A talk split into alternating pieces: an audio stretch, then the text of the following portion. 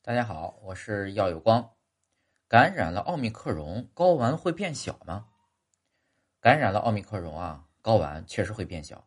虽然说起来有点残忍，但研究发现呢，可怜的仓鼠感染新冠病毒几十天后，睾丸日渐萎缩，体积和重量减少约百分之三十二，精子数量骤降至最初的百分之十七左右。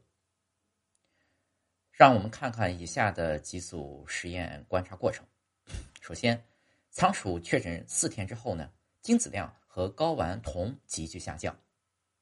确诊四十二天之后呢，睾丸萎缩，停止生产精子。